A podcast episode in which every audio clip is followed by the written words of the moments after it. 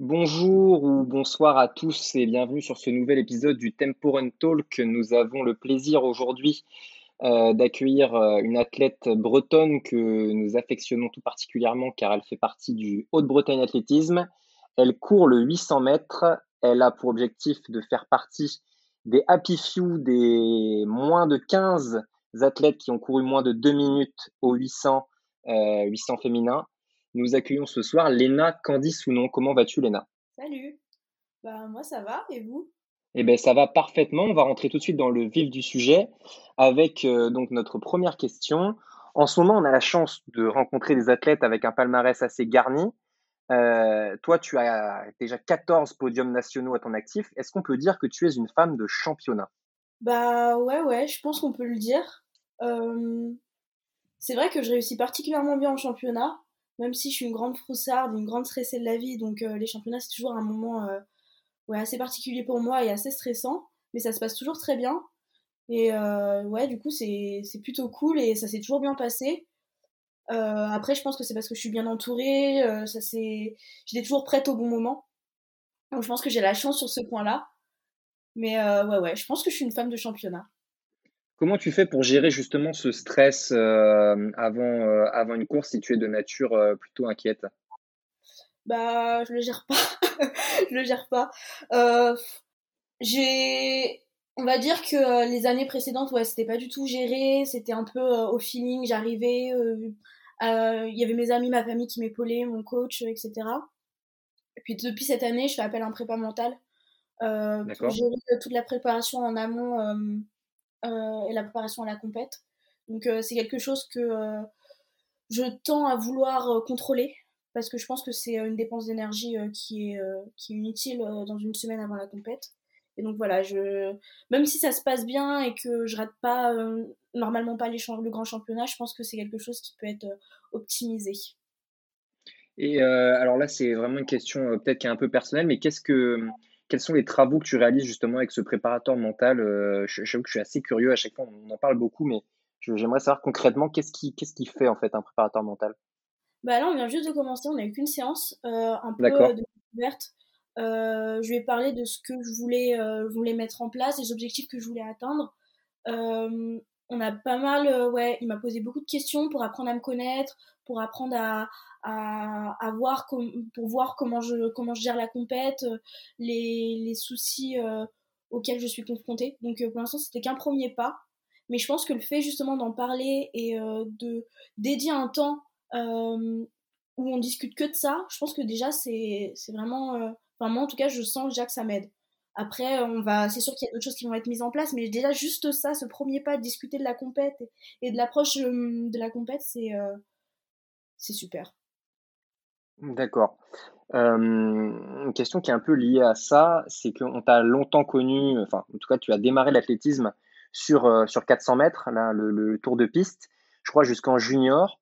comment t'es venu au, au 800 mètres sur lequel tu excelles aujourd'hui? Bah, j'étais une très, enfin, une très bonne, une bonne coureuse de 1000 mètres en, en minime. Euh, j'ai fait 3,05 en minime. Euh, donc arrivant en cadette, c'était un peu la question, qu'est-ce que je vais faire? J'étais dans un club où, euh, Dynamic Club, où on m'obligeait euh, à faire de tout, ce qui est très très bien, je pense, pour des minimes et jeunes cadets. Donc je faisais, j'ai un peu touché à toutes les disciplines, je faisais pas mal de sauts en hauteur aussi. Et puis j'ai fait un 400 et ça s'est super bien passé. Et je me suis dit, bon bah je vais faire du 400. Euh, moi, j'adorais. Euh, la vitesse, j'adorais vraiment beaucoup. Et puis ça s'est super bien passé, les années cadets, juniors, parce que euh, j'ai mes premiers titres de, de championne de France, puis les premières sélections en équipe de France jeune. Et puis en espoir, je pense que beaucoup ont connu ça, il y a un peu un ralentissement, c'est passer le cap espoir, c'est un peu compliqué. Enfin pour moi ça l'a été en tout cas. Et donc ouais, le 200, 200, 400, ça allait plus trop. J'étais toujours très rapide sur 100 mètres. J'ai fait mon record en, espoir 1, mais euh, ça allait plus trop sur 400. Et j'étais un peu euh, bridée. Donc euh, en espoir 1, je me suis dit, bon, bah, je vais, je vais essayer un 800. Un peu comme ça, avec ma copine Clara Liberman qui fait du 8. Elle me dit, bah, viens courir un 800 avec moi pour te faire plaisir. Comme ça, tu vas voir où t'en es au niveau aérobie. Et j'ai fait 2,07, un peu comme ça par hasard. Et voilà, mes championnats de France élite après se sont pas super bien passés sur 400 et mon coach m'a dit bah vas-y, va te faire plaisir au championnat de France espoir, va courir le 8, va faire autre chose, prends l'air. Et bah j'ai gagné. Je gagne cette année-là sur 800. bon, c'est vrai que je bénéficie d'une course pas très rapide et assez avantageuse pour moi, mais ça, ça a provoqué un déclic. Et puis après, en espoir 2, je pars aux États-Unis. Je suis partie une année aux États-Unis à Los Angeles. Euh, juste au nord de Los Angeles, dans une fac. Euh, et j'avais un entraîneur, Boogie Johnson, c'est l'entraîneur de Dalila Mohamed. Pour euh, ceux qui connaissent pas, elle est record woman du monde sur 4H et championne du monde en titre. donc voilà, c'est une sacrée nana. Et puis un gros groupe de haies avec Kathleen, d'autres nanas qui font des haies. et le but là aux États-Unis, c'est de me faire faire un peu de 4H. Donc j'ai fait un peu de 4H, j'ai passé quelques à l'entraînement. Et puis à côté, une grosse prépa 8 parce qu'ils voyaient que j'avais des, des, des, qualités. Euh, donc voilà, j'ai commencé à faire des SP8, des SP15 dans tous les sens aux États-Unis. Et j'ai commencé à faire des chronos assez intéressants. Et euh, voilà, quand je suis rentrée des États-Unis, euh, j'ai fait les championnats d'Europe sur 800 mètres et 4x4. C'était, bah, du coup il y a deux ans en espoir. C'était en Finlande, à Gavle. Et du coup, voilà, ça a un peu lancé euh, la transition, on va dire. Je faisais toujours du 400, j'avais un très bon niveau sur 400 en espoir, euh, en espoir 2 encore. J'ai fait 53-87 en espoir 2. Mais c'est vrai que la transition avec le 800, euh, bah, c'est concrétisé à ce moment-là. Quoi. lors de nos premiers épisodes, eu en invité Alessia Zarbo, qui nous avait parlé un peu de la méthode d'entraînement US qui elle, pour le coup, on avait été assez choqués, mais elle nous avait dit qu'elle ne bornait pas beaucoup. Euh, toi, quelle a été cette, euh, cette méthode aux États-Unis? Est-ce que c'était un, changement radical euh, par rapport à la France ou c'était sur une continuité? Non, non, il y a vraiment eu une rupture. je pense qu'en France, on a vraiment une, une approche qualitative de l'entraînement avec beaucoup de techniques. on fait vraiment très attention aux athlètes. Et aux États-Unis, bah, il y a tellement de gens et tellement de gens qui sont forts tellement d'athlètes forts que euh, bah, ils bourrinent quoi. Et euh, si tu te pètes, bah, c'est pas grave parce qu'il y a 10 pèlerins qui sont derrière toi à attendre. Donc, euh, ouais, c'était vraiment intensif. Je me mangeais des spé dans, toutes les, dans tous les sens. J'avais 3 spé, 3 spé par semaine. Donc, je passais du 15 spé 15 à spé 8, spé 4, ça allait dans tous les sens. donc, beaucoup, je mettais beaucoup les pointes dans la semaine. Je faisais quasiment pas de footing et euh, beaucoup de muscu aussi, j'allais sous la barre. Euh. Et encore, mon coach faisait attention, il me forçait pas trop euh, à rajouter du poids, etc. Je sais que c'est le cas dans certaines autres facs. Mais là, mon coach faisait assez attention à ça. Mais ouais, beaucoup, beaucoup de spé et je, mettais les points tout le temps, quoi. Et c'était dans quel contexte que tu étais parti aux États-Unis? C'était dans un plutôt dans un contexte vraiment exclusivement sportif ou sur un projet universitaire? J'avais quand même un double projet. Bah, le double projet, c'est un truc qui me tient à, à cœur euh, depuis longtemps parce qu'au lycée, j'étais dans un lycée double cursus euh, à Paris, le lycée Georges Brassens dans le 19e. Donc j'avais que cours de 8 à 13 heures pour euh, me permettre de m'entraîner l'après-midi et de gérer en fait mon double cursus. Donc ça, c'était vraiment chouette. Et puis après mon bac, j'ai intégré Sciences Po à Paris. j'ai intégré le cursus pour sportifs de haut niveau dans lequel maintenant d'autres athlètes m'ont rejoint. Euh, je pense à Claire Palou notamment et à Emma Oudjou. Euh, et voilà, euh, dans ce cursus, ça s'est super bien passé. J'étais vraiment très heureuse, mais j'avais envie de, de, partir à l'étranger, de découvrir une nouvelle culture et de me sortir un peu de, ma, de ma zone de confort. Donc voilà, c'était une décision qui a été prise en accord avec mon entraîneur de l'époque et et euh, avec le responsable de mon cursus à Sciences Po. Et donc voilà, j'étais dans une fac, euh, bah, comme Alice Azarbo, j'étais dans une fac, je suivais les cours, euh, j'allais m'entraîner et, ouais, je faisais des sciences politiques. c'était trop trop bien, j'ai vraiment adoré, les cours c'était trop chouette et franchement, s'il y a des gens qui nous écoutent et qui hésitent à partir, moi je vous dirais de foncer parce que ça a vraiment été une super expérience pour moi. Je suis revenue, je suis bilingue. Euh, j'ai rencontré des gens, j'ai voyagé dans les États-Unis pour les compètes et tout, c'était trop trop bien. Et euh, ouais, je vous, en, je, vous, je vous pousse à partir. D'ailleurs, je crois qu'il y a une copine à toi qui va partir, tu fais de la perche, non Ouais. Anaéro, Anaéro, une copine d'Aulnay-sous-Bois, avec qui j'ai commencé l'athlète, qui part aux États-Unis. Il y a Martin Casse qui a lancé sa boîte d'accompagnement d'athlètes. et du coup, voilà, elle profite de ses services pour partir aux États-Unis. Et voilà, elle est en négociation actuellement avec des, des coachs et des facs pour une bourse. donc voilà, c'est chouette. C'est vrai que Martin aide beaucoup d'athlètes actuellement à, partir aux, aux États-Unis avec sa société Elite Track and Field. Donc n'hésitez pas à le contacter si vous avez ce, beau projet de, partir aux États-Unis pour nos auditeurs. Et revenons à toi, du coup, Léna, quand même, parce que tu es au cœur de notre sujet. Euh, donc du coup, tu es, tu es encore en, études, là, encore sur ce cursus euh, sciences politiques? Euh, Ce cursus, je l'ai validé l'année dernière, en septembre 2020. donc j'en suis diplômée. Et j'ai commencé les cours en master à Sciences Po en communication, médias et industrie industrie créative, euh, master que j'ai commencé à suivre en tant que candidate libre. Et actuellement, je, je suis en train de passer le concours d'entrée euh, pour ce master à Sciences Po.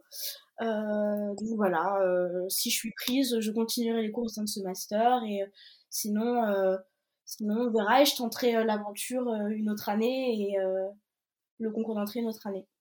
Euh, en tout cas, on te le souhaite vraiment. On te le souhaite euh, Parce que c'est un beau projet. C'est toujours important d'avoir aussi. Euh, de, penser à l'après-carrière, parce que beaucoup de gens sont en règle générale focus sur, sur le moment présent, mais ne pensent pas forcément à, l'après.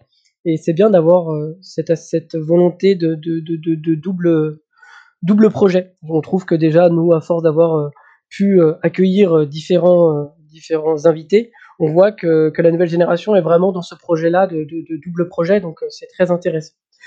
Je ajouter, Charles, ouais, euh, au-delà de la, enfin, au-delà de l'après-carrière, c'est aussi euh, un équilibre pour le présent en fait. Moi, ça m'aide vraiment d'avoir des cours à côté de l'athlète pour pas être full athlète, pour pas penser H24 à l'athlète. C'est vraiment important pour moi de, m'ouvrir aux autres et au monde et bah de me cultiver, déguiser ma curiosité et travailler, travailler ma curiosité et, et je pense que c'est ça aussi qui me rend performante.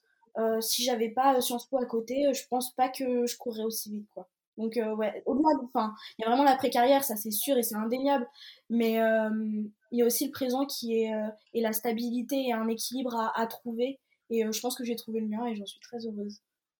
Bah, c'est ce que nous a un peu raconté également Naïs Rakazan et, et Yann Schrupp qu'on a eu lors des, lors des, lors des, des précédents podcasts qui nous disaient en fait c'est un équilibre de vie pour eux, c'est d'avoir en fait des gens quelquefois au travail ou euh, comme vous à l'étude qui en fait qui comprennent pas qu'est-ce que c'est de faire euh, sub 2 au, 800 et du coup ils sont pas du tout dans ce monde-là et en fait c'est une certaine décompression euh, pour vous et, je comprends tout à fait. Donc du coup moi j'avais une petite question autour, du 800 mètres parce que avec moi on a VK hein, et, VK on peut dire que lui sa caractéristique principale c'est le supplément d'âme lorsqu'il fait son 800 mètres.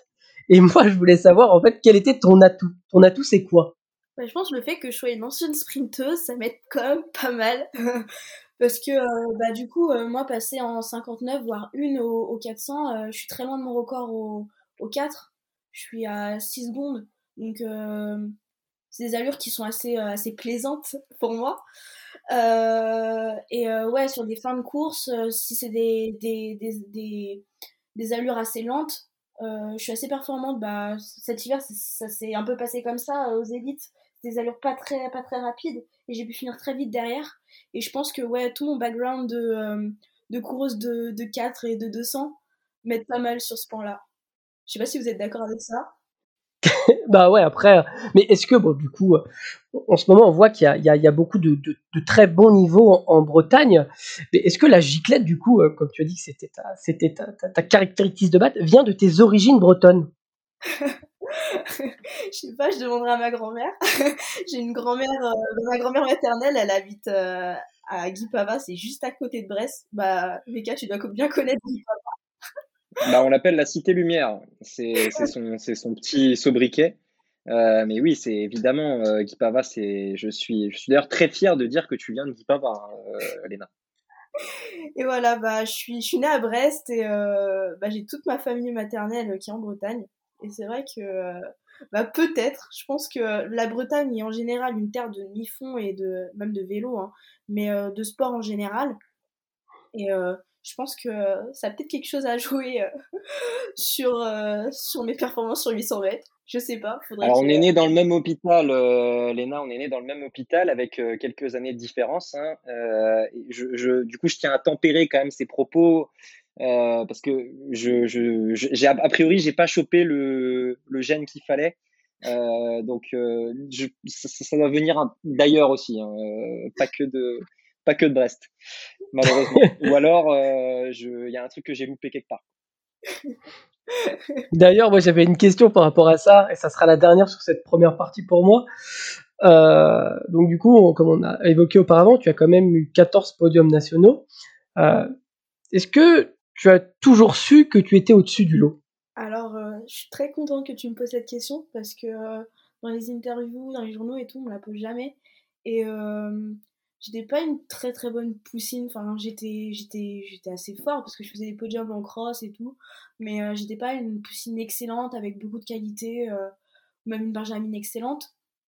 Euh, en minime j'étais une bonne minime une très bonne minime mais pas excellente. Je sortais pas du lot j'étais pas ouais c'était c'était pas incroyable quoi et puis arrivant en cadette j'ai commencé à, à, repérer les disciplines qui me qui m'allaient le mieux euh, du coup, le 400, tout ce qui est lactique, euh, moi, euh, je suis assez performante.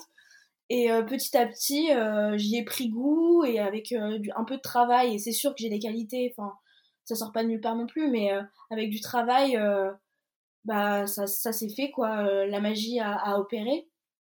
Mais ouais, j'étais pas une, ex une excellente cadette. Enfin, c'est vrai que j'ai fait championne de France en cadette, en cadette 2, en salle et à l'extérieur mais euh, je me suis pas qualifiée par exemple pour les championnats du monde euh, cadet. Enfin, j'étais une bonne cadette, mais pas excellente quoi. Et j'ai toujours été euh, ouais bonne, mais jamais excellente. Je me suis jamais qualifiée à un championnat international directement. J'étais toujours en train d'attendre près de mon téléphone qu'on m'appelle, qu'on me dise bah c'est bon, t'es qualifiée au championnat d'Europe junior ou voilà. Et c'était toujours par le biais du relais parce que j'étais prise sur le relais. Du coup, ils me faisaient courir en individuel. Donc euh, ouais, ça a toujours été, euh, ouais, j'ai toujours été bonne mais pas excellente. Et, euh, et j'aspire à devenir excellente. Je pense qu'il y a encore beaucoup de travail. Et, mais je suis patiente et, et, un jour ça viendra quoi. À force de travail et d'éducation. Mais exactement, je pense que tu as tout résumé, Léna. Je pense qu'on ne peut pas être excellent sans travail, c'est impossible. même les plus talentueux, tout talentueux qu'ils sont, s'ils ne travaillent pas derrière, ça ne donne rien. Et, euh, tu m'as tout l'air d'être, euh, enfin on se connaît un peu depuis, euh, depuis quelques temps maintenant, tu m'as tout l'air d'être une bosseuse et donc les résultats ne, arriveront naturellement. Moi j'avais une petite question du coup, on te connaît depuis environ un an et demi, depuis ton arrivée sur Rennes. Qu'est-ce qui t'a poussé à, ton retour des États-Unis à partir de Paris? On peut penser que tu aurais pu, je sais pas, peut-être potentiellement intégrer l'INSEP. Euh, pour venir en Bretagne avec euh, le Haute-Bretagne Athlétisme, donc dans le groupe entraîné par Marc Rezé Alors, euh, ça se passait très bien avec mon coach à, à on s'entendait très très bien, mais il n'y avait pas vraiment de groupe haute performance, en tout cas sur, sur 400-800. Mon ancien club, Dynamic Only Club, c'est un club qui est excellentissime à la perche. Euh, avec des, des, coachs vraiment qui sont excellents, mais euh, je fais pas de perche malheureusement.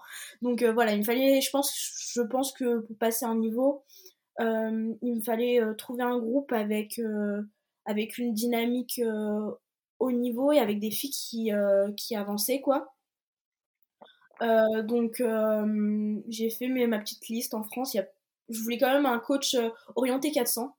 Je voulais garder mes qualités en fait de sprinteuse et pas tomber vraiment dans un entraînement euh, pur demi-fond. Donc euh, voilà, j'ai appelé à droite à gauche, j'ai fait une petite liste. Euh, à l'INSEP, t'en parlais tout à l'heure, c'était pas vraiment possible parce que bon, il y a Philippe Dupont, mais il entraîne vraiment le, le plutôt long. donc j'ai fait mes petites listes et puis en haut de la liste il y avait Rennes. Rennes, c'était le choix idéal pour plusieurs raisons. C'est à 1h30 de Paris en TGV, donc je suis pas très loin de chez ma mère. C'est pas très loin de Brest, c'est sur le chemin pour aller à Brest, euh, je me rapproche de ma grand-mère. Euh, et puis surtout le groupe, quoi. Euh, un groupe incroyable, un groupe d'une densité qui est, qui est folle. Et puis Marc. Marc, on s'est appelé en septembre. du coup, c'était 2019. Ouais, c'est ça, ça doit être ça. 2019. 2019. Et on s'est appelé en septembre 2019 et ça a direct accroché. Et je me suis dit, bah ouais, faut que, faut que j'aille à Rennes. Ça, allez, tentons l'aventure. Et je pense que c'est un choix gagnant parce que ça se passe super bien, je suis super épanouie. je m'entraîne du coup ouais, au sein du groupe de Marc Rosé. Je suis licenciée en Haute-Bretagne Athlétisme, section Tour d'Auvergne. Et je suis super bien accompagnée, que ce soit par Marc, par le club, par, par la région, par, par, par l'équipe médicale. Et tout se passe super bien. Et je suis heureuse, quoi. Et ça perf et, c'est cool, tout va bien. Mais justement, tu as, beaucoup parlé de, de, ce groupe et ce qui est intéressant, c'est que ce groupe, je crois, à la base, alors je ne suis pas au HBA, mais je, suis quand même un peu, euh, à la base, ce groupe, il est plutôt composé de spécialistes de haies. Euh, on pense notamment à Victor Coroller, qui est un peu la, figure de proue de, ce groupe d'entraînement. Est-ce que les entraînements, du coup, sont différents euh, entre, les différents athlètes qui composent euh, ce collectif? On a beaucoup d'entraînements en commun. Euh, les entraînements de muscu, c'est en commun. Les entraînements de côte, c'est en commun. Après, euh, avec chacun, euh, les entraînements s'adaptent aux, qualités et aux défauts de chacun à travailler. Donc, vu qu'on a un groupe qui est quand même assez large, on se retrouve des, défauts en commun. Donc, c'est cool. Et c'est transversal aux spécialités. Donc, ça, c'est vraiment cool. je m'entraîne souvent dans les côtes avec Louane Jolivet qui fait des, des hautes. Valentine Lenezé qui fait du 200-400. Donc euh, voilà, je me retrouve euh, avec euh, des gens qui font pas la même discipline que moi. Et puis, bah, c'est sûr que sur les séances P, on est chacun sur nos spécialités et je vais pas m'amuser à faire des haies en séance P. Mais globalement, tout ce qui est préparation physique générale et, et, et même séance de début d'année, vraiment de, de, pour poser les bases, les bases du travail, bah, sont en commun. Et euh, ce qui est cool, c'est qu'il y a filles, garçons, euh, toutes les disciplines, on est tout le temps, tout le temps mélangés. Euh, je vais mettre la pression aux mecs, aux coureurs de 4H, à certains sprinteurs sur l'aérobie. Shana Grébeau qui fait du 4H, elle va embêter les mecs sur les côtes parce qu'elle est très costaud sur les côtes. Enfin, c'est vraiment hyper. Il y a vraiment beaucoup d'échanges dans ce groupe. Et je pense que c'est ça qui me plaît aussi. Et ouais, tu disais que c'était un groupe plutôt orienté et 4H. Euh, tu parlais de Victor, euh, j'ai parlé de Shana aussi après. Mais euh, c'est un groupe qui tend à évoluer parce qu'il y a Maël Gouillette qui a rejoint le groupe l'année dernière. Donc Maël Gouillette, coureur de demi-fond, 1500. 1500. Ouais. Et du coup, voilà, on fait évoluer le groupe un peu. Il y a des, il y a des bons coureurs de 8, Enzo Granger et Nicolas Girard, qui font partie du groupe aussi. Donc voilà, c'est un groupe un peu. éclectique. Complet, quoi qui est, euh, qui est atypique et qui est complet. Et je pense que ça fait euh, notre, notre force, quoi. Parce qu'on a chacun nos défauts, chacun nos qualités. Est-ce qu'on peut dire que le groupe vit bien? Ah, Le groupe vit très, très bien. On est une bande de, grande bande de potes. Et ça, c'est vraiment chouette. Il y a vraiment une bonne ambiance. et euh, Bonne ambiance, mais dans le sérieux. il est arrivé que des fois, Marc, il était mal à l'entraînement et tout le monde bosse quand même. Alors que dans certains groupes, je pense que euh, ça aurait sauté 2-3 deux, trois, euh, deux, trois répétitions pour finir plus tôt l'entraînement pour que ça soit moins dur. Non, là, tout le monde fait tout. Euh, on se corrige les uns les autres. Et c'est vraiment une ambiance de, de travail, mais entre potes. Donc, bah, les perfs reflètent la bonne vie du groupe. ça se passe bien pour tout le monde. Donc, voilà. C'est super. On adore. Bon, j'ai la chance, moi, d'être, d'être licencié au HBA, donc toutes, toutes ces histoires-là, je les connais. Hein. j'étais euh, licencié au HBA avant toi, ça fait quand même quasiment 10 ans que je suis licencié dans ce club. Donc euh, ça commence à remonter. L'ancien parle. L'ancien, voilà, l'ancien parle. Hein. Elle n'a pas encore connu les, les fameux stages euh, appelés le Grand, je crois, Léna. Tu n'as pas encore connu ça? encore, pas encore goûté. Voilà. Tu vois, voilà, on a le, le, le HBA est un club atypique qui, qui arrive en fait à mélanger toutes les disciplines, c'est-à-dire qu'en fait il y a Bon, je, je raconte euh, la vie de notre club, mais je trouve ça important parce que je pense que ça a réédité dans d'autres clubs et, et à proposer. C'est qu'en fait, chaque année, il y a trois clubs, il y a trois stages qui sont organisés euh, par le club où en fait tout le monde est mélangé. C'est-à-dire qu'en fait, il y a un stage d'été donc euh, à Plélan-le-Grand où en fait tout le monde est réuni avec une séance commune de PPG euh, tous les matins où les sprinteurs, les lanceurs et les, demi-fondeurs bah, s'entraînent ensemble et, apprend à poser le pied euh, pendant des heures et des heures afin d'améliorer nos foulées et d'être véloces durant les courses. chaque, chaque hiver, pour préparer la salle et les crosses, on, fait un week-end de trois jours avant Noël pour, pour, pour aller crapahuter dans les côtes et, et développer nos capacités. Et c'est génial parce qu'en fait, il y a toujours un mélange entre tout le monde et euh, le, le, la, le, coureur de 400 va aller courir avec euh, celui qui fait euh, celui qui fait du D-born, etc. Et, et c'est très rare, je trouve, dans les clubs qu'on qu'on puisse qu'on puisse faire ça. Donc, bah, je voulais remercier également notre club qui qui nous permet de faire ce type ce type d'action. Enfin voilà, c'était ma petite touche personnelle. Ah, j'ai été ému. Ouais, bon. Euh, et d'accord, grosse pensée à, à, Joe qui nous a, qui nous a euh, quitté cette année, qui était un très grand euh, entraîneur et qui a fait beaucoup pour ce club par ailleurs. Voilà. mais du coup, moi, je voulais rentrer également bah, dans, ta, dans ta vie d'athlète au quotidien et, et connaître un peu, bah, savoir combien d'entraînements tu faisais par semaine à peu près, hein, en règle générale. Hors, hors période de stage, euh, je m'entraîne 6 euh, jours dans la semaine avec une journée de repos le dimanche. Euh, et je viens doubler deux fois dans la semaine avec des footings ou une muscu. donc voilà, je fais un peu de tout. C'est ça que j'aime aussi dans le 800. Je fais du sprint, des côtes. j'ai deux séances de muscu et deux séances sur piste un peu plus spécifiques. Donc voilà, c'est complète.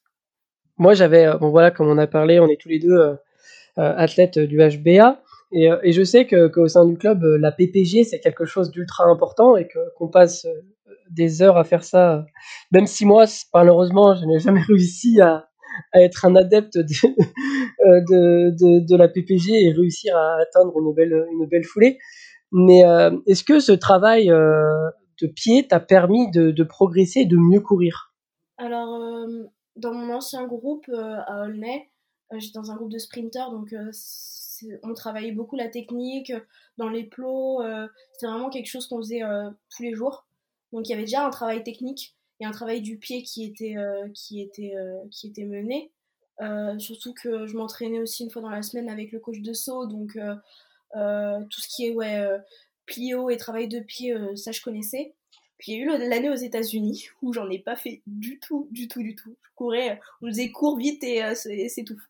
Du coup, euh, pas du tout de technique, pas du tout de travail technique, c'était euh, que courir quoi. Et je suis revenue à Rennes et j'avoue que ça m'a fait bizarre parce que c'est vrai, comme tu le dis, au HBA c'est vachement orienté technique et PPG en général, mais technique vraiment, surtout sur les montées de genoux. on a une fameuse séance de montée de genoux, ah une, une de genoux qui est assez mais qui m'aident vraiment beaucoup. Et, euh, euh, ouais, avec de, de l'exigence technique euh, pour tous et pour tous les niveaux et pour toutes les spécialités. Et je pense que ça, ouais, ça m'aide vraiment à, finir fort et à finir placé parce que j'ai des gros problèmes de placement en dernière ligne droite. J'ai les bras qui sont qui partent dans tous les sens, gros cycle arrière, la tête complètement en arrière. Et bah, ça tend à s'améliorer avec le avec le travail le travail technique. Donc euh, ouais, je pense que c'est vraiment un truc, euh, c'est euh, c'est vraiment un truc important et c'est l'essence même du HBA. Donc ouais, je trouve ça, je trouve ça intéressant de travailler, même en tant que demi-fondeuse. et Maëlle, Maëlle Bouillette en fait aussi des montées de genoux, hein. même, même, si c'est un seuillard. Et ouais, on en fait, on en fait, on en fait beaucoup et on travaille ça pas mal, ouais. Alors c'est vrai que l'avantage, ça travaille bien sûr, euh, donc du coup, euh, les jambes, mais surtout également les abdos. Donc euh, c'est aussi ça, ça sert beaucoup à rester bien gainé, etc. Donc c'est vrai que c'est un avantage très important. Ouais, ça sert surtout pour le summer body l'été, pour avoir des super abdos. Non mais ouais, c'est un travail hyper complet, travail de pied, d'alignement, de et puis de gestion de son corps. Euh, de savoir où on est dans l'espace. Euh, donc ouais, c'est un travail euh, et de correction des autres, parce qu'on se corrige les uns les autres. Et je trouve ça plus facile de comprendre quelque chose quand on voit chez les autres les défauts et les qualités. moi, je bosse souvent avec Enzo Granger, qui est coureur de 800 sur les montées de genoux. Et ouais, ça m'aide beaucoup de me faire corriger par quelqu'un d'autre. et de le corriger lui parce que je vois des choses intéressantes et qui me font grandir et qui me font mûrir aussi techniquement. Et c'est vraiment super, quoi. C'est bénéf. Donc là, on va, on va reparler et plusieurs athlètes du HBA pour, pour le challenge 4 x 1000. Et tu avais réalisé un, très très bon chrono. Et, et, du coup, moi, je voulais savoir si, si à l'avenir, tu pourrais passer sur une distance plus longue que le double tour de piste. Non, merci. non, 800 mètres, c'est déjà super long pour moi. Euh, je faisais du 200 avant, du 200-400. Là, j'ai déjà euh, doublé mes distances. C'est déjà énorme pour moi, 800 mètres. Euh, 1000 mètres, à la rigueur, ça peut passer, mais plus, je pense que mentalement, il y aurait, il y aurait un problème, un bug du système. euh, je crois que j'ai fait un seul 1500 dans ma vie.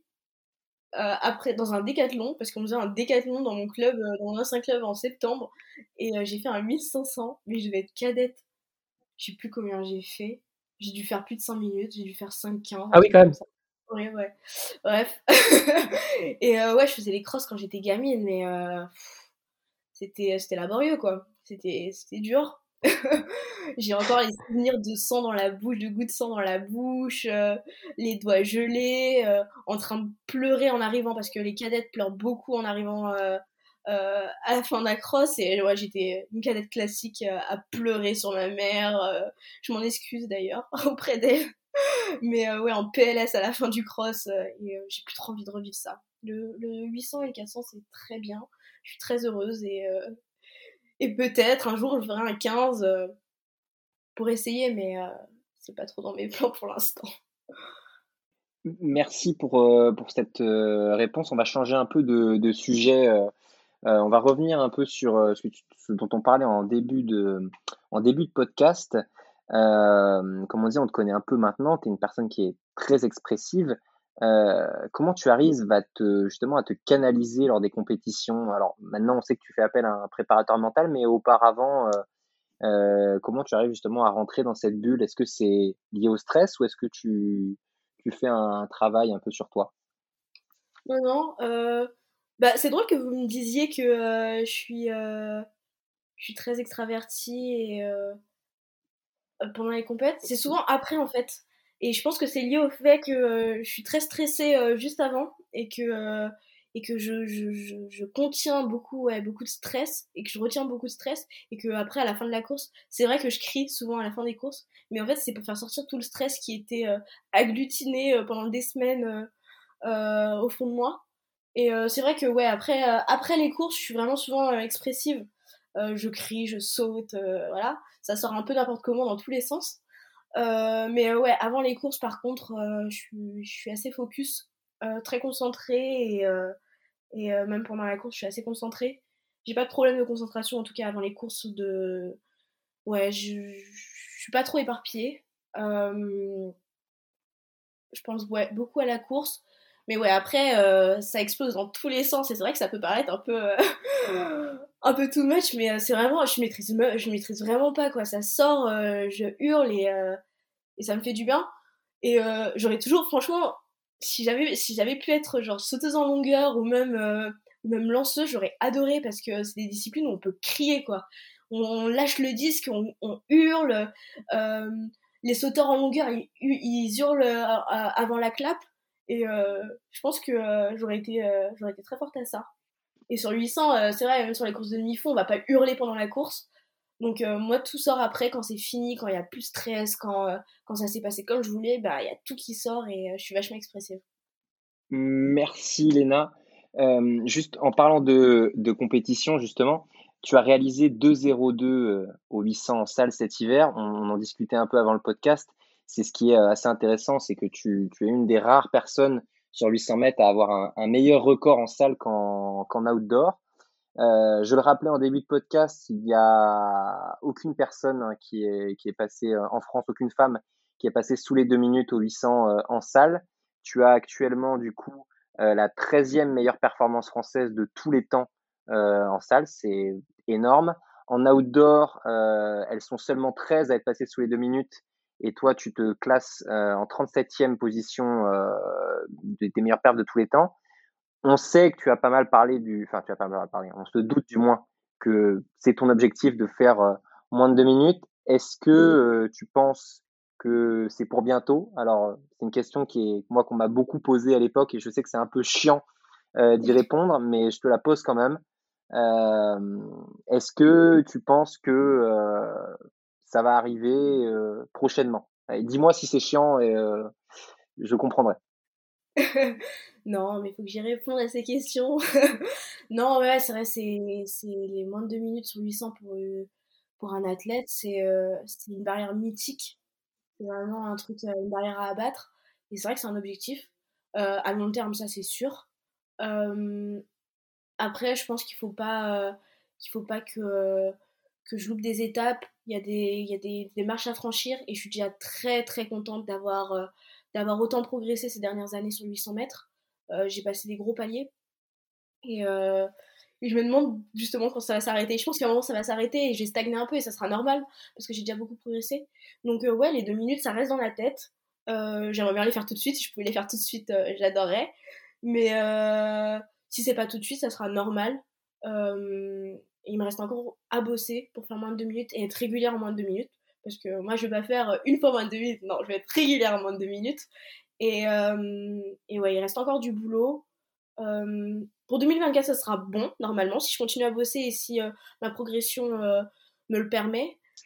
Mais ouais, c'est une barrière que j'aimerais bien abattre, comme toi, un.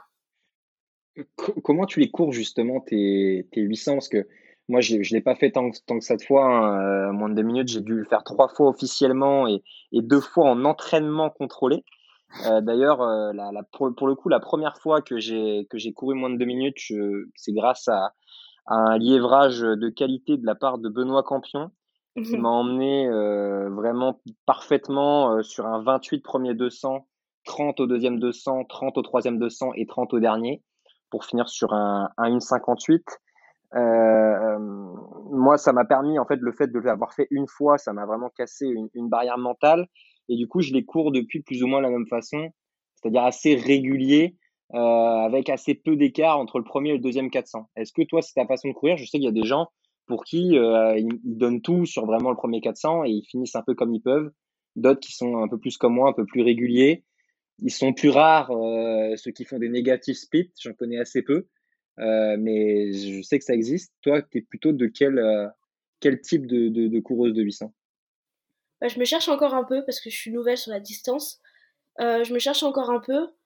Quand j'ai fait mes records, c'était assez. En tout cas, mon 2.02.45 là en salle, c'était un 400 assez équilibré. je sais plus en combien je suis passée mais euh, c'était hyper euh, c'était assez équilibré.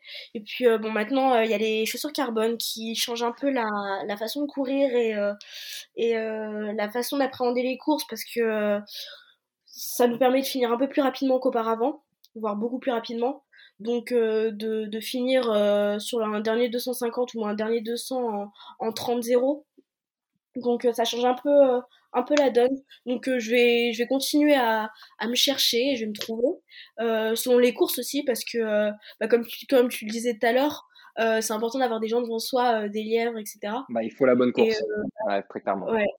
Des meneurs de course, quand j'ai fait mes records, il y avait des filles avec moi, j'étais dans le paquet. c'est tellement plus facile de courir avec des filles dans le paquet. Il n'y a plus qu'à suivre et on est, un peu, on est un peu emmené, quoi. C'est hyper agréable de courir en peloton. Enfin, c'est un peu, c'est un peu la guerre, mais euh, c'est quand même assez agréable et assez facilitant.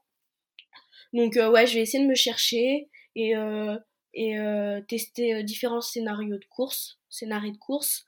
bon après, je vous cache pas ce que, ce que je préfère, c'est les courses de championnat très lentes, parce que moi je prends énormément de plaisir à gicler.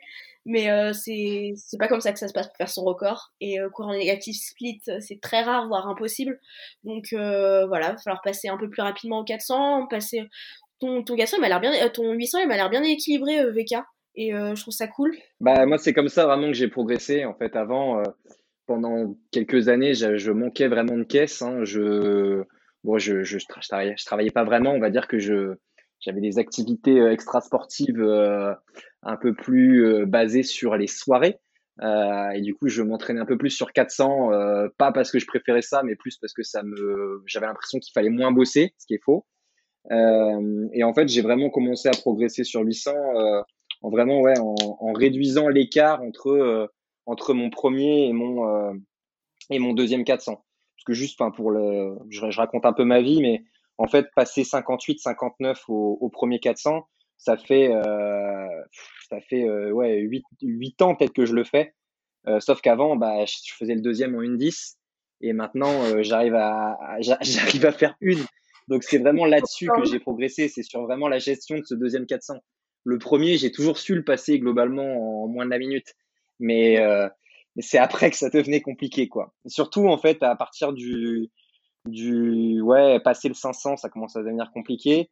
Et le truc que je fais un peu à chaque fois, bon, je dévoile. Euh, bon, de toute façon, c'est pas comme si j'avais beaucoup de, de, concurrents, mais ma stratégie de course c'est un peu toujours la même. Euh, c'est placer. Euh, enfin, enfin jusqu'à quelques années, j'accélérais dans le dernier 200.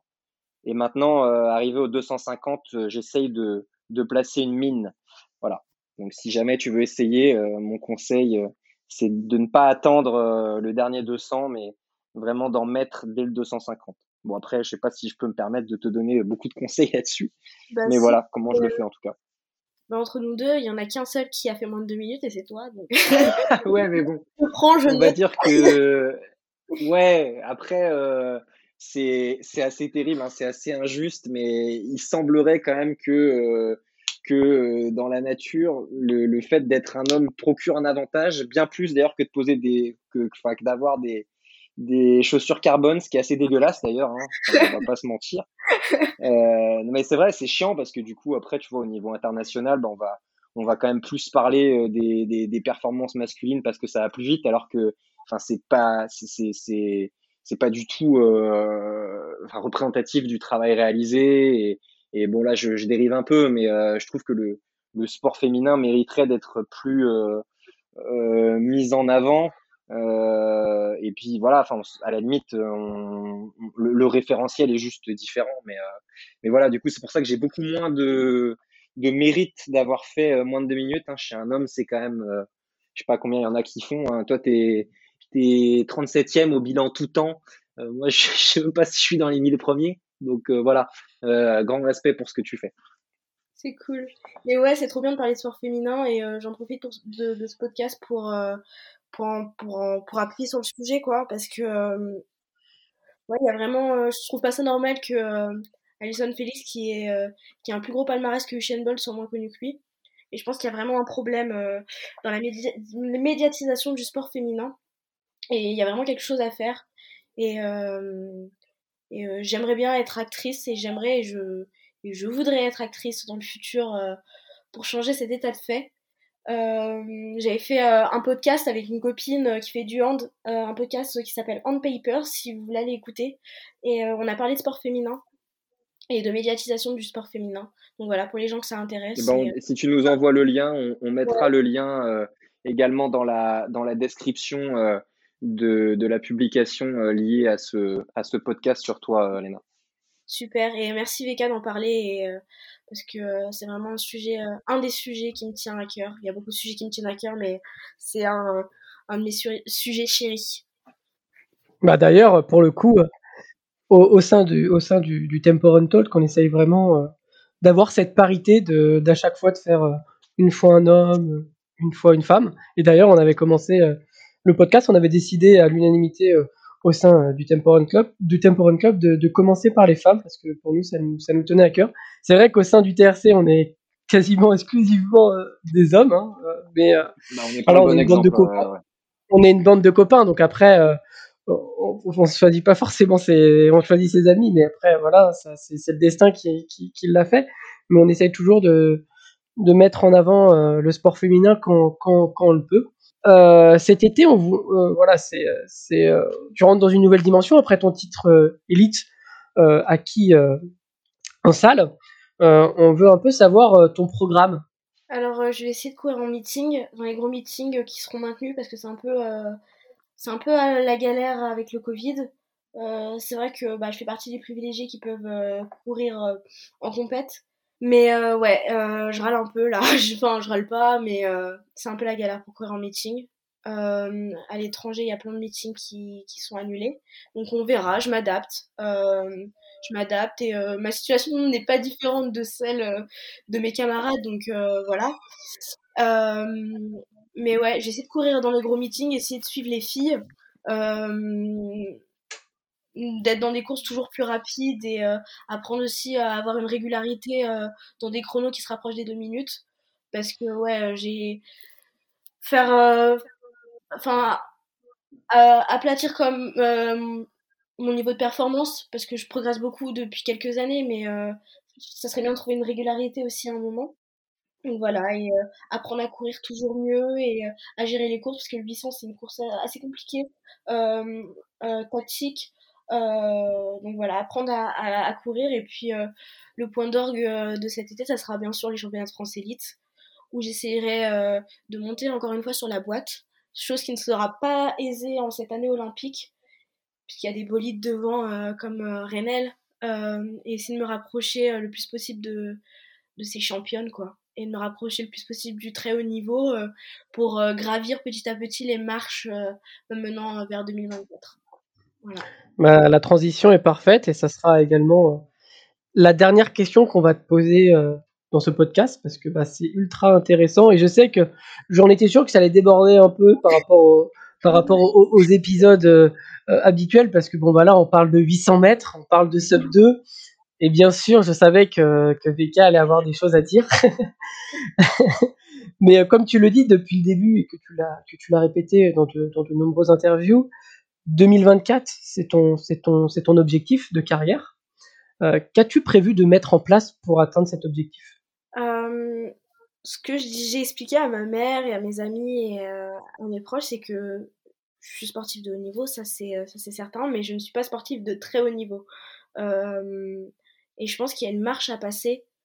Et quand j'aurai passé cette marche, je pense que je ferai du très haut niveau et je ferai moins de deux minutes.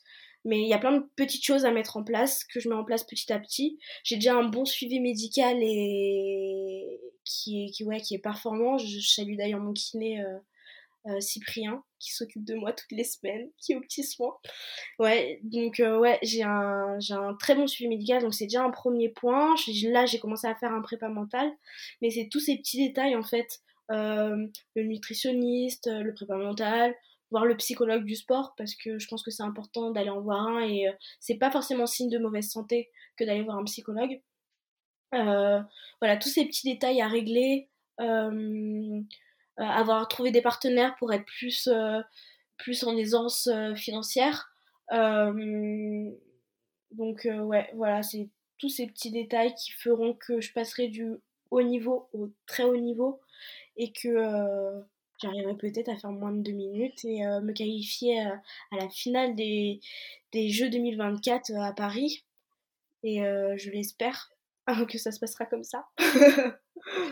en tout cas, le, chemin que, tu mets en place et, euh, et, les, moyens que, tu te donnes euh, font penser que, tu y arriveras et, vraiment de tout cœur euh, avec, avec Vincent, on, te, on, te, on, te, on te le souhaite vraiment. On essaye de, nous de, de, t'aider de temps en temps euh, quand on peut euh, pour, pour améliorer euh, pour améliorer on va dire ton quotidien etc donc c'est vrai que ça fait ça fait toujours plaisir de, de voir des gens dans ton scope proche pouvoir atteindre son, son rêve olympique. Et, et pour conclure souvent j'aime bien conclure avec avec une phrase ou autre. Et moi ce que ce que ce que ce que je ressors c'est que sans sans travail enfin on peut avoir du talent mais sans travail, il ne sert à rien. Et, euh, et euh, il y avait un de mes coachs euh, de l'époque qui me disait les trois T le temps, le travail et le talent. Et si on réunit ces trois caractéristiques, on ira loin et on, pourra gravir des montagnes. Donc ça sera la, la citation de, ce fin de podcast. Et travaillez, croyez en vos rêves et, et vous irez tous loin. C'est beau. C'est beau ce que tu dis. C'est inspirant. Mais il, devient de plus en plus philosophe au fur et à mesure des épisodes, euh, Charles. Bah, non, mais c'est vrai. Tu vas finir par écrire un livre. eh ben, on verra. Peut-être un jour. en tout cas, merci Léna et en tout cas à très vite euh, pour de nouvelles aventures. Ouais, salut, merci. Merci Léna.